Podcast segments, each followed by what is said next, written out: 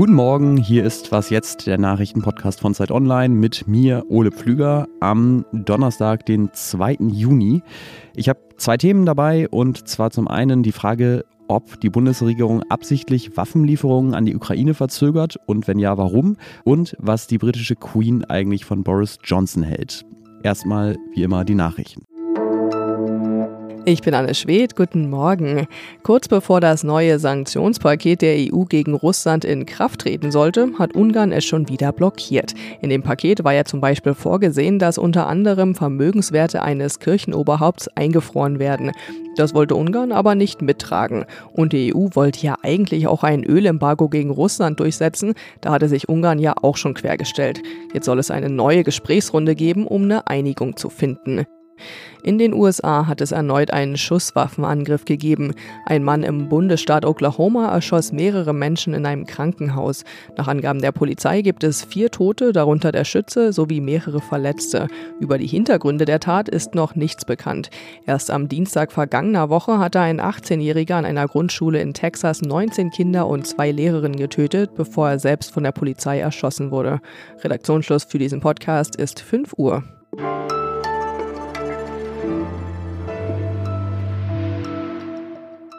Seit inzwischen 100 Tagen herrscht Krieg in der Ukraine und gleich zu Beginn der russischen Invasion hat Kanzler Olaf Scholz ein altes Prinzip der deutschen Politik abgeräumt. Deutschland liefert jetzt Waffen in ein Kriegsgebiet. Sie erinnern sich, vor Kriegsausbruch waren ein paar tausend Helme alles, was Deutschland beitragen wollte. Das hat sich geändert. In den letzten Wochen wurden nun sogar schwere Waffen wie die Panzerhaubitze 2000 zugesagt. Und im Bundestag hat Scholz in der Generaldebatte gestern angekündigt. In den kommenden Wochen werden wir auch weitere Waffen liefern. Zum Beispiel hat die Bundesregierung aktuell entschieden, dass wir mit dem System IRIS-T das modernste Flugabwehrsystem liefern, über das Deutschland verfügt. Damit versetzen wir die Ukraine in die Lage, eine ganze Großstadt vor russischen Luftangriffen zu schützen. Auch das ist eine Entscheidung dieser Bundesregierung. Die Opposition allerdings und da vor allem CDU-Chef Friedrich Merz findet, das ist viel zu spät, was die Bundesregierung gerade liefert und auch zu wenig. Und außerdem sagt Merz in Richtung Regierung, ähm, die schweren Waffen, die Deutschland vor Wochen zugesagt hat, die sind noch nicht geliefert worden. Das dauert alles viel zu lange oder vielleicht wird da sogar mutwillig verzögert. Ob das eine berechtigte Kritik ist oder einfach nur Oppositionsgenörgle, darüber spreche ich jetzt mit Jörg Lau aus dem Politikressort der Zeit. Hallo Jörg. Hallo Ole. Ja, was sagst du denn? Hat Merz recht, wenn er Scholz vorwirft, dass die Bundesregierung die beschlossenen Waffenlieferungen verschleppt?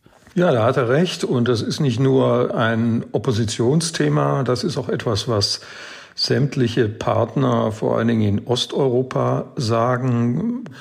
Die wundern sich auch darüber, dass nach diesem Bundestagsbeschluss, dass man wolle jetzt schwere Waffen liefern, einfach nichts passiert, beziehungsweise die Waffen, die man angekündigt hat, dann irgendwann im späteren Sommer zu erwarten sind. Das ist, für den Kriegsverlauf in der Ukraine, der gerade im dramatischen Punkt angelangt ist, einfach nicht angemessen.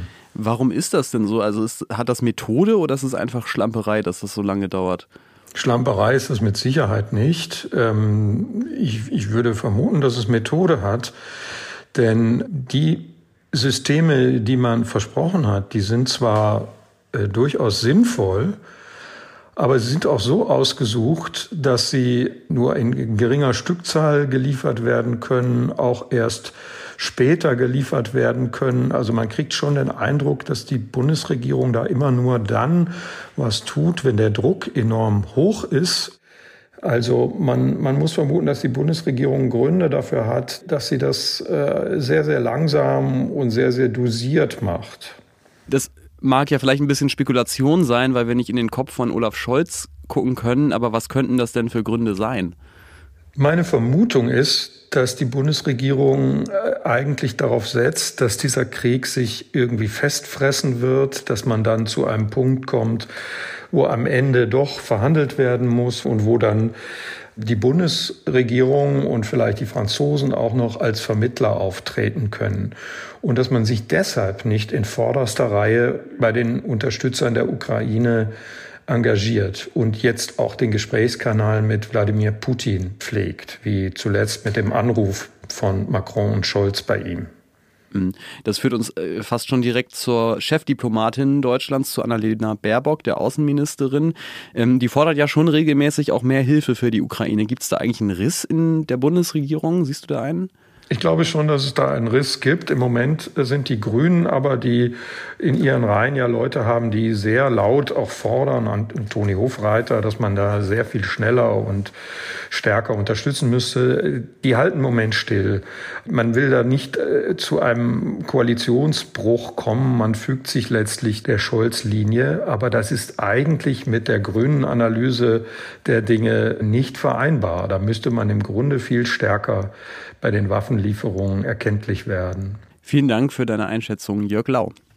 Und der Text von Jörg Lau, der ist als Leitartikel in der aktuellen Ausgabe der Zeit erschienen. Die finden Sie natürlich überall am Kiosk oder in Ihrem Briefkasten.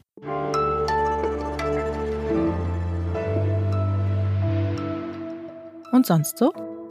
Schallplatten sind ja jetzt in Zeiten von Streaming nicht mehr das häufigste Abspielmittel von Musik aber sie haben immer noch viele leidenschaftliche Fans. Und für die und für die Plattenläden, in denen sie kaufen, ist es wichtig, dass man so eine Platte auch mal ans andere Ende der Welt schicken kann, weil die eben nicht überall verfügbar sind.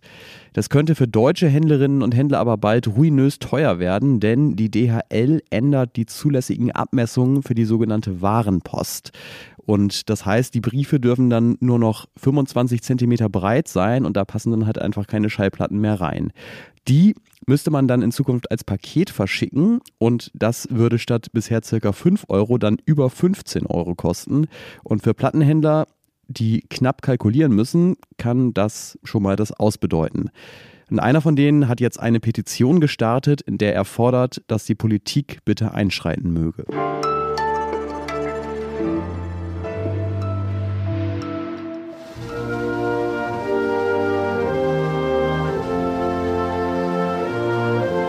In den nächsten Tagen ist große Festtagsstimmung in Großbritannien, denn heute beginnen die Feiern zum 70-jährigen Thronjubiläum von Queen Elizabeth II. Und ich meine, 70 Jahre, die Frau ist einfach doppelt so lange Königin, mehr als doppelt so lange Königin von England gewesen, wie ich alt bin. Sie hat den Zerfall des britischen Kolonialreichs nach dem Zweiten Weltkrieg miterlebt, das Ende der Apartheid in Südafrika. And hope den Falklandkrieg und Margaret Thatcher, die England 1966 Fußball-Weltmeister wurde, das Vereinigte Königreich in die EU eingetreten ist. Und dann später auch laut streitend wieder ausgetreten. Kurz, sie hat Welt- und britische Geschichte miterlebt und mitgestaltet. Und wie ihre Rolle heute ist, dazu spreche ich jetzt mit der Großbritannien-Korrespondentin Bettina Schulz oder wie wir sie intern natürlich auch nennen, Bettina die Erste. Hallo. Hallo, wieso bin ich Bettina die Erste? Weil es gerade so schön in die Anmoderation passte. Okay, alles klar, ist gut. Ja, hallo nach Berlin. Genau. Es sind jetzt ja äh, tagelange Feierlichkeiten geplant. Was sind denn die größten Leistungen der Queen aus diesen 70 Jahren, die ich gerade so mal kurz durchgesäppt habe, die da gewürdigt werden? Ja, also mit Sicherheit wird hier im Land, aber vielleicht auch weltweit anerkannt, mit welcher Disziplin sie ihre Aufgabe gemeistert hat. Ne? Also 70 Jahre lang das Volk und Commonwealth als Staatsoberhaupt zu führen. Dabei führt sie ja eigentlich nicht. Sie hat ja mal gesagt, ich werde euch in keinen Krieg führen, ich werde keine Gesetze erlassen und kein Recht sprechen können. Aber ich kann immer für euch da sein mit meinem ganzen Herzen und meiner ganzen Hingabe. Und sie hat es immer geschafft, und das ist enorm, das haben auch Politiker hoch anerkannt, völlig unparteiisch zu bleiben. Ja, sie hat sich nie zur Politik geäußert. Äh, das darf sie auch nicht. Aber gerade deshalb kann sie eine Stabilität bieten, wie es ein Politiker nicht kann, ja. Und 60 Prozent der britischen Öffentlichkeit wollen auch, dass das so bleibt. Die stehen hinter der Monarchie, vor allem hinter ihr. Aber das liegt sicherlich auch daran, dass sie halt Werte vertritt wie Integrität, ja, Pflichtbewusstsein, Selbstlosigkeit, die in der Politik heute leider immer weniger eine Rolle spielen. Ich ahne, dass du da auf Boris Johnson anspielst, der ja zurzeit sehr mit dem Skandal um Corona-Partys in seinem Amtssitz beschäftigt ist. Hat die Queen eigentlich da mal irgendwann bei aller Neutralität durchblicken lassen, dass ihr dieses Verhalten missfällt? Nee. Aber ehrlich gesagt, das braucht sie auch nicht. Also die Öffentlichkeit weiß, wie wichtig ihr die Werte von Integrität und Ehrlichkeit und Pflichtbewusstsein sind, ja. Also nicht umsonst finden jetzt 82 Prozent der Öffentlichkeit, dass die Queen einen exzellenten Job macht. Gleichzeitig muss man sehen, dass wohl 60 Prozent der Öffentlichkeit es gerne sehen, äh, wenn Johnson zurücktreten würde, ja. Also die Öffentlichkeit hat das Vertrauen in Johnson verloren. Also jetzt im Moment ähm, haben gerade 31 Tory-Abgeordnete, also aus den eigenen Reihen, sich öffentlich von Johnson distanziert. In den Medien heißt es hier, es sei nur eine Frage der Zeit, wann es äh, in den nächsten Wochen wieder ein Misstrauensvotum gibt, ja. Und es mag gut sein, dass die Queen trotz ihrer 96 Jahre da noch einen neuen Premierminister erleben wird. Und Johnson ja. hat dann noch nicht einmal eine ganze Wahlperiode durchgestanden. Ne? Und sie äh, macht ja. 70 Jahre ihren Job. Das rechnen wir jetzt lieber nicht live aus, äh, wie viele Wahlperioden das sind. Ähm, danke dir, Bettina. Ja, alles Gute nach Berlin. Und noch vor der Amtszeit von Boris Johnson endet auf jeden Fall diese Sendung. Ich bedanke mich fürs Zuhören und freue mich wie das ganze Team über Mails an wasjetzt.zeit.de. Ich bin Ole Plüger. Tschüss und bis zum nächsten Mal.